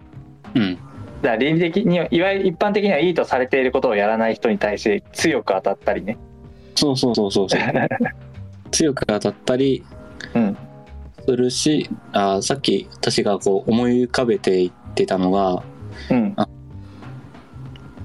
まあ、人助け親切にするであったり、うんあの場を和ませるであったりうんトゲのない言葉を使うとかうんあの風紀を乱さないとかうんこれはまあ倫理的にいいとされてることたちじゃないうんうんでいわゆるいい人ってそれそれは本当に守るのようん風紀乱さないしうんこの雰囲気とか壊さないしトゲトゲした言葉使わないし、でもあのなんだろうなそれの反動でこう負った心の傷みたいなものをうん周囲にまき散らすわけじゃうんうんで確かにん。でこれって別に誰もさあの自分のストレスであったり辛い心を、えー周りに見せないようにしましょうみたいな倫理はないわけよ。うんなんならそういう人の話をよく聞いてあげようねっていうものはあるじゃん。うんうんそれもあってかこう他人をえーっとねそれを受け取った人であったりそれを見た人であったりうんがどう感じるかというかあの、倫理的に倫理倫理を守ってさえいれば他人が不快になるようなことを平気でするっていううんうんうんのがこのいわゆるいい子であっていい子でもないっていう部分だよね。そうだねだってしかも今の話で言うとさ、うんそのえー何悩んでる人がいたら聞いてあげるのがいい子そうそうそうそうそとなるからじゃあ自分が辛い時は聞いてよう。そうでで押し付けちゃうよねであの話を聞かなかったらあいつはひどいやつだって言うんだよね。そうそうそうそうそうん、うそれはなあ それはなあっていうそういった部分で全う然んいい子ではないんだよっていう、うんうんうん本当にいわゆるいい子いわゆるそう一個にな ってそうになっちゃうんだよな。うん、だからそれが僕が普段強く感じているのは、うんあのみんなが言う「優しい」とかああうんうんってなんか全く優しくないよなって日々思っていて、うんうんうん、まあなよくあるそのなんかじゃあ例えばまあよくこれは男女の問題として語られることが多い,、多いけどさ、うんあの悩み相談を受けた時に解決方法を求めてないんだってただただ寄り添って聞いてくれたらいいんだよ。で実際まあそうやってこうただただ寄り添って話を「うんうんそうだね辛かったね」っていう人が優しい人だと言われてうんうんうん。で、えっ、と、まあ、それは、あの、場合によっては確かにそういうことも多いとは思うんだけど、うんあの、なんていうの、それでも、あの場合によってであって、また別の場合では、それってただ、こう、何、甘やかしてるだけで、むしろ、こう、結果的には、その人を改善に導かないので、むしろ沼らせているというか、うんうこんうより悪悪循環をこう助長してるだけだよねっていう場合も多いわけじゃんそうそうそう足踏みさせてるだけだよねっていうそうそうそうでもそれは優しいこととされがちだったりうんうんなんなんていうかなそのいわゆる優しいとされていることをする人が優しい人だっていううん価値観で生きてるから、そうそうそのやっぱり実を見ないんだよねそのそうなん実だ際にどういう影響があってそれはプラスに転んだのかマイナスに転んだのかっていうところはうんどうでもよくてうんなんか優しいとされていることをしたかどうかだけが重視されているそうそうそうそうそうのがなんかそれでまあそのそういう価値観の中にいると僕はしょっちゅう優しくない人になってしまう ので私もそうなる よなるよねそうそでもねうでそ逆に私たちはそういった意味であの優しい人になれなることがしやすい側でもあるんだよねそういうタイプでもあるんだよねあだからあうんいわゆる優しい人っていうのがどういうあの振る舞いをするものなのかっていうのを知っているからはいあのじゃあ優しい人と言われるにはどうすればいいかっていうのも分かってる。うんうんうんううんそうだねまあまああと実際にまあじゃあ完全に俺らが正しいかっていうとそうでもなくてまあなんていうの,、あの未熟さゆえになんていうのえっ、と優しいと思ってした行動が優しいと受け取られないみたいなことはうんうんうんまあ当然あるわけでなんかその辺の技術はまあ当然こううんう今ん後み磨いていきたいなっていううん話ではあるんだけれども、うんうなんんかそそこって何イーブンだよねお互いにそうだよねっていうかこうこっちはだから伝える技術が拙い、うんけれどもその実益を見ようとしているうんうんってだけの人とあるいは、えっと伝える技術こう、うんか感情を汲み取るのは非常にうまいがうん実益を生むのは苦手っていうタイプの人がいて、うんなんかそこは何対等に見られるべきだよね、うんうんうんうんおお互いに得意なことがお互いに苦手なのでうんでもこうそうじゃないこうやっぱり見た目優しい人が優しいになっちゃうっていうかあ、対、うーん。いや、これはポジショントークかもしれないんですけど、まあまあまあまあ。あ、今から言うのはね。うんポジショントークかもしれないんだけど、うん。あの対等に見るべきではなくて、うん。あの、きちんと実を取る方が、あの、みんな目指す、目指してほしいところで、まあ本来はね。っていうのはあのこう実を目指してるっていうのはこれは優しいと感じられてかうつん実際に、えー利益も大きいこれを目指しているわけでうん。それで目指しているということは一部たどり着く人もいるわけだうん。なんだけどこのその場で優しいと思われさえすればいいんだっていうあのポリシーだとうんうんうん。これは絶対にこうどう突き詰めていっても利益が増えることはないじゃんそうだね。そうだね。だからまあこれを例えるとこの実益も求めるっていうのは、えー福祉という 福祉士というかさでまあだからあの生活補助みたいなでもあるし、うん。うん。まあ、そういった方面だと思うんだけど、うんこのいわゆる優しいと言われる人たちは、うんそうじゃなくて薬の売人なんだよねうんうんうんうんうん。それは対等にしちゃいけないんじゃないかなああ、確かに。こうえっと、ほらそれは、えっとね、僕も本当はそっち。だ よまあ、ねてか、だから、だから今こういう行動をとっているわけで、うんうんえー少なくとも実益は絶対に譲らなくて、でもその中でいかに優しく見えるように振る舞おうかっていうことをうんうんあのうんえー前提、だから前大前提実益は譲らないっていうところがあるうんのは、まあもちろんそう考えているからなんだけど、うんうんあの相手の側に立った時に、うんその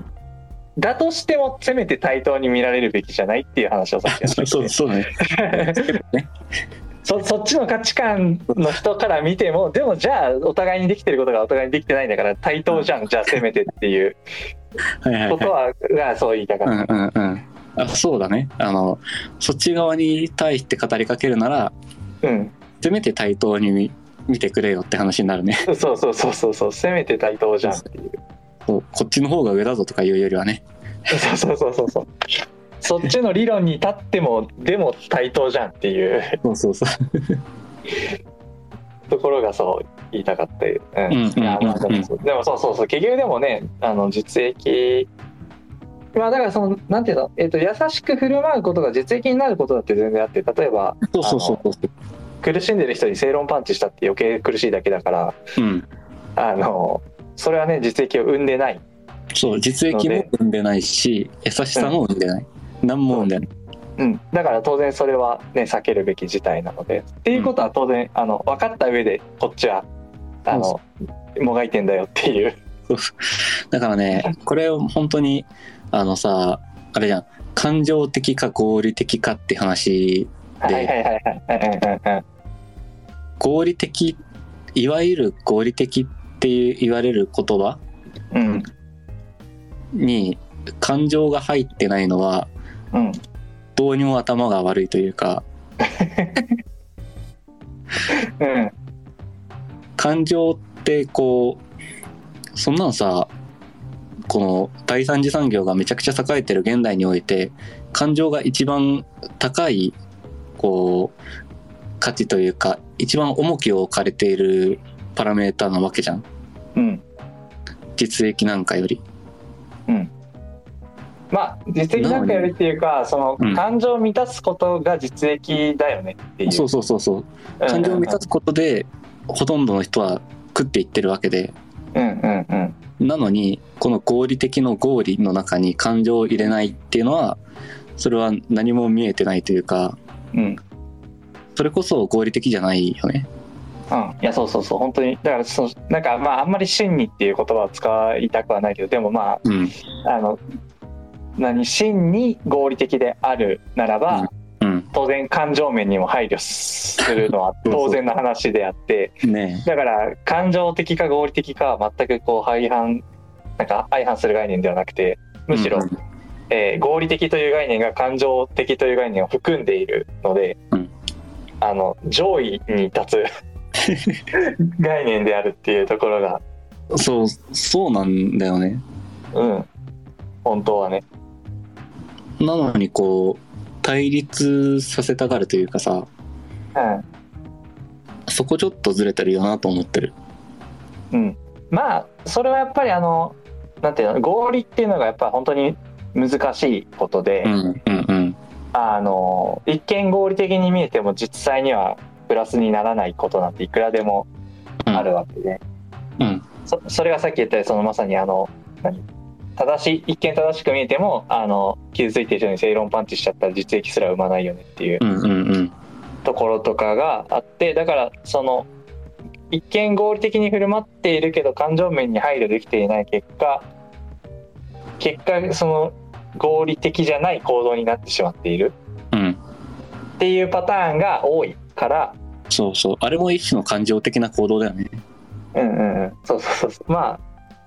なんなんていうのかな僕は合理力が足りないみたいな見方をしているんだけどうんそうそれは要は力不足なだけであって合理的だからではないっていう、うんうんうんうそうそんうそうまあだからあれよスコープが狭いよなそうそうそうそうそうなんか考慮に入れる変数が足りなかったよねっていうだけの話でうんあの、ね、むしろ点数を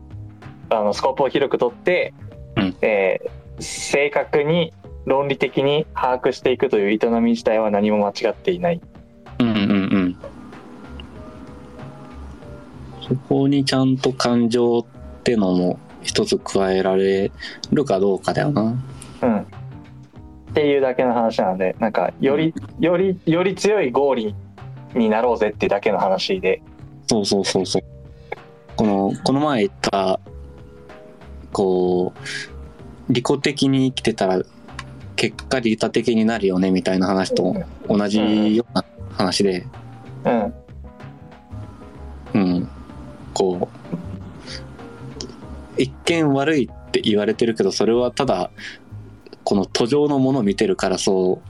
う思われてるだけだよねっていう。うんうんうん、ある種だからなんかアウフヘーベン的なうんうんうん。感じでそうああのなんちゃってアウフヘーベン。いやでも多分いや本当の意味で合ってるアこウれフはヘーベンで これアウフヘーベン合ってるの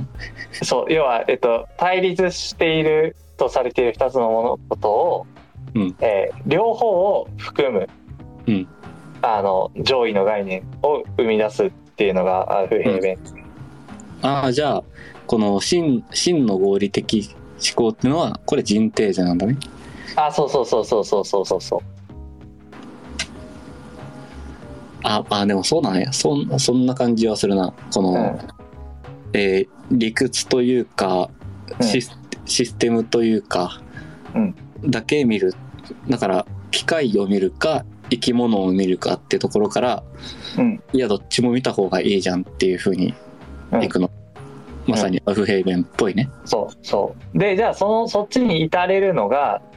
うんあのどうすれば至れるかっていうと、うんえっ、と感情的に物事を見ていては多分無理だと思うんだよねそうそうそうそうまずそこの方面からは無理なんよそうそっちから力技で到達するのは多分難しいだろうなと思っていてうんだからどっちかというと合理的っていう言葉を使うというか そうそうそうそうえ。こうね、先のある方をね。うんだからあれだよね、あの、ポケモンでいうさ、うんあの、ミツハニーのオスとメスみたいなもんでさ。そうオスには先がないんだよなそうそうそうそう。進化できないんだよなそっちはそうそうそうそう。どっちの進、えっと、ミツハニーの進化は、あの、メイクインではあるんだけども、このオスだったら進化できないよっていう、 うんうんうんうん、まあ、そんな話だよね。そう。うん、なんかやっぱりうーんとその合理性とかまあなんか理屈とか論理とかなんかそれらの,、の言葉言葉っていうかそれらの概念ってさ、うん、うん。なんかあの一歩一歩前に進んでいけるんよねうんうんうん。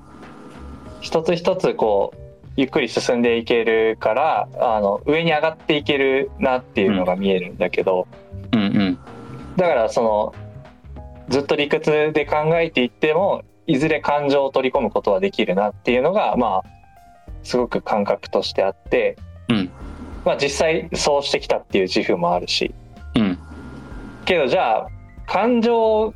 感情優位ぐらいだったらいいんだけど理屈もあるからねその人のうん中うんに、うん。感情が優位ぐらいだったらいいんだけどなんか感情全フリーみたいな人がもうヒステリックとかダメよ。そうそうそうそうそうそういう人があのこっちに寄ってくるっていう未来が見えないのでそうそう そう。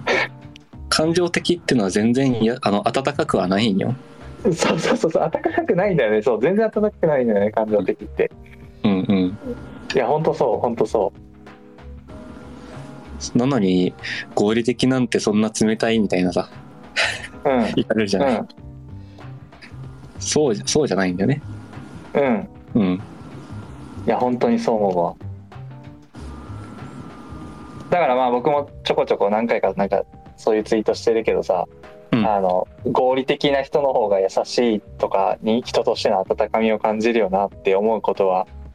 日常の中でめちゃくちゃ多いんよねうんうんうん本当に本当にそうなんだよな、うんまあ、ただ合理的じゃんああそうそうあの合理的じゃない人も優しい人はいるんだけどえーそれはなんだろうなこうまあさっきのいわゆる優しい人はあの感情的な人に多いよねうんうんうんで、ま、とはいえこのいわゆる優しい行動っていうのは、えーやっぱり優しい行動と言われているだけあって結構多くの、えーパターンというか多くのシチュエーションでちゃんと優しさになるといううんか、うんうんうんうんうんあのそうそうそうそうそれはそ典型典型例って言われるだけあってあの、やっぱり多くのパターンをあ多くのシチュエーションではそれがハマるんだよね、ううんうんだからあのえーっとねこう限られた範囲内で見るとやっぱり感情的な人の方が優しいじゃんってはなりがちではあるよね。うんうんうんうんそうねそう一方この合理的に優しくなろうって言ってる人は、うんあのいわゆる典型例を典型例の優しさを沿わないからさ、うんって考えるとあの局所的に見たらえー典型的な対応をしてる人の方が優しく見えちゃうんだよね。うんうんうん、ここはあのちょっとあの問題というか、うん解消したいところではあるよね。それはなんか今すごい感じたのが、うんあのロゴスってあるじゃんうんうんうん。あのギリシャ哲学のえーロゴスっていうのなんかまあのえロジックとかの語源そうそうであちょっと違うけどあのエゴみたいなエゴあえっとねコギトはいみはたいいなロゴスって要はこう思考する力の本体みたいなもんだっけいやえっとねいちやょっと俺はだいぶ怪しいんだけどあのイメージそのほ本質的に流れる、うんえーなんかもう分かりやすいので言うと物理法則とか、はいはいはいはいはいはい、えっ、とまあ、あ心理とかそうそう現象そのものじゃなくて、えーなぜそういう現象が起こったかっていう裏で流れている論理みたいな,、あーなんか僕僕少なくとも僕はそんなイメージを持っているんだけど、ロボっていう言葉に対して。今ちょっと、えー説明を読むと、うん事物の存在を限定する普遍の理法であったり行為の従うべき準則っていうふうあにそうだね書いてルールっだてから感じだよねあれだねあの中国古代中国哲学的に言うと道だねあはいはいはいはいはいはいあの道理みたいなことだねこれがうんうん起こるのはこうこうこういう理由でこうなったからこういうことが起こる道理だみたいな話そうそうかなうんうんそうた僕はうんなんかそうそんなイメージをロゴスっていう言葉に持っていて、うんで、えっとそのまあ、合理的であるとか理屈論理的であるっていうのはこのロゴスを見ようとするうんうんうんうん、その表面上の起こってる現象まあもちろん目ではそ表面上に起こってる現象しか見えないんだけど、うんえーその奥に流れている普遍的な真理であるルルールとかうんを見ようとする、うんうんでそっから考えようとするのが、まあ、合理的とか論理的な考え方だと思うんだよね。うんうんで、えっとそのさっき言ってた感情的な人とかが、まあえっと一見優しい振る舞いをするっていうのはもうんうその表面的な事象そのものを真似てしまおうっていううんうんうんアプローチだと思っていてそのだから下からこう積み上げていこうとするかあのもう一番上の表層の部分をうん丸パクリしてしまおうとするかっていうアプローチの多分違いうんうんだと思っていて、でそうすると下からこう論理を理解して、えー積み上げていこうとする方が将来性はあるよねっていう、そう将来性あるんだようん、将来性あるしあのー知らない知らない土地というかさほら、えー例えばこうファミレスにしか行ったことない人が、うんこう立食パーティーに行きましたとかいう時に、うん多分こう典型的な優しさをだけをする人は、うんこういった時に何すればいいか分かんないからちょっとあたふたするみたいなさはいはいはいはい風にすると思って、うんでこのきちんとロゴスを見ようということをしている人はこうとはいえ自分でこう分かる範囲はあるはずだとかうんうんちゃんと見てればとりあえずこう無難な振る舞いっていうのは、うんある程度学習はできるんじゃないかみたいなさうんうんうんこのむやみにあたふたしないよねうんこのまあ知らないところに行って、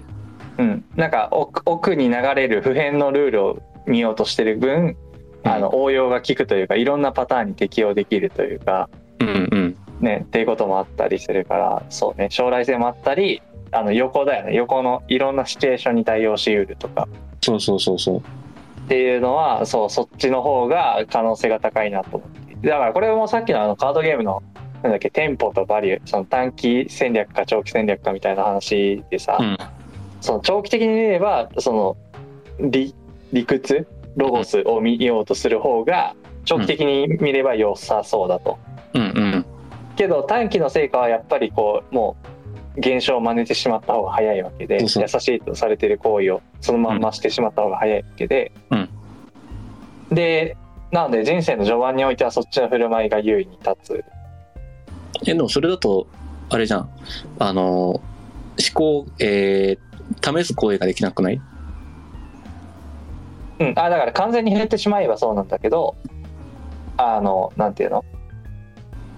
あのじゃあ僕僕らの10代とかさの頃を思い返してほしいんだけど、うんあの全然優しくない人間だったわけじゃないですか。 えっとね意外とね私はあのそその辺は褒められ褒められることもありましたよあじゃあうまいことだから表層をパクることもできてたわけですそれはそうそうそうそうあの、うんで写真とあの感情も含めてだからどう思われるかも含めてやさ優しさだという心得がその頃にはあったので、うんあのちゃんとねこう優しい振る舞いと見せかけておきながら、えーいろいろ試すってことをしてましたね。うん、あだからそれは理想的な振る舞いに近いと思うんだよね、だからその,、うあのロゴスに全振りしちゃう合理性に全振りしちゃうとやっぱり人生の序盤はううんまくいかないのよね、そうそうそう うまくいかないがちだよね。そうそうでえー、とそれで序盤で押し切られて負けちゃうとなんか結局ダメだなってなっちゃう可能性だって全然あるので、うんだからこう序盤はやっぱりとりあえず良しとされてることを真似るっていうのはそんなに悪手ではないというか、うんうん、そういう部分も必要だけどでもちゃんとこう理屈を積み重ねるっていうことをしておかないとうん長期的に積み上がっていくものがないから、うんあのある程度成熟してきた時になんかいわゆる優しいとされている振る舞いだけができる薄っぺらい人間になってしまうよね。うんうんうんうん。だから、まあ、まずは、えー合理的にというか、うんロゴスを見ようという、こう、スタンスで、うんいながらも、とはいえ、この、優しさの本質を理解しようとしていながら、こう、優しくない振る舞いをずっとしているのは、これは矛盾しているので、うんうんうんあの、きちんとある程度の、えー地雷は知っておくべきというか、うんこう、優しいと思われなくとも、あの、ひどいやつだと思われない振る舞いをする。うんそうねとかその辺のバランスは感覚は持っときたいよね。うん。もう、あの、その辺を意識できていれば、あの、自分のやりたいこと、だから、実益を増やすっていうことをしながらも、うんあの、優しいと言われる振る舞いが結構やりやすいというか、うんそうなりやすい。うんうんうんだから、あ、そう。えー、あ、そうってちょっと話を展開させようと思ったけど、ちょっとやめとくか。このお終わる時間に展開されると、これはまた今度話。えー私の一つのメモの中に、うんうんあの、悩み相談って難しいよねってよく言われるじゃない。うんうんうんで、私は結構、いやー私はね、あの、悩み相談結構されるんだよねって人を信じてないんだけど、うんあの、悩み相談が、この、当社費、あの、相談主からは、あの、褒められることが多いので、うんうん相談相談主から、あの、まあ、褒められることは多いし、えー一回相談して離れられるとかそういうことないので、うん このちゃんとねみんなリピーターになってくれるのでうんうんうんあのそういったところからでもこうやったらこう相手の感情を、えー、組みしつつというか、うん相手の感情であったりこの優しさを見せつつもちゃんと利益の方も得られるよねっていう風なこの話の聞き方をしているから、うんみんなこれやったらいいのにっていうあの誰でもできる人生相談の仕方みたいなあのタイトルで今あのメモに書いててうんなるほどなるほどだからまあ今度いつかその話もしましょう。 はいしましょあの合理的に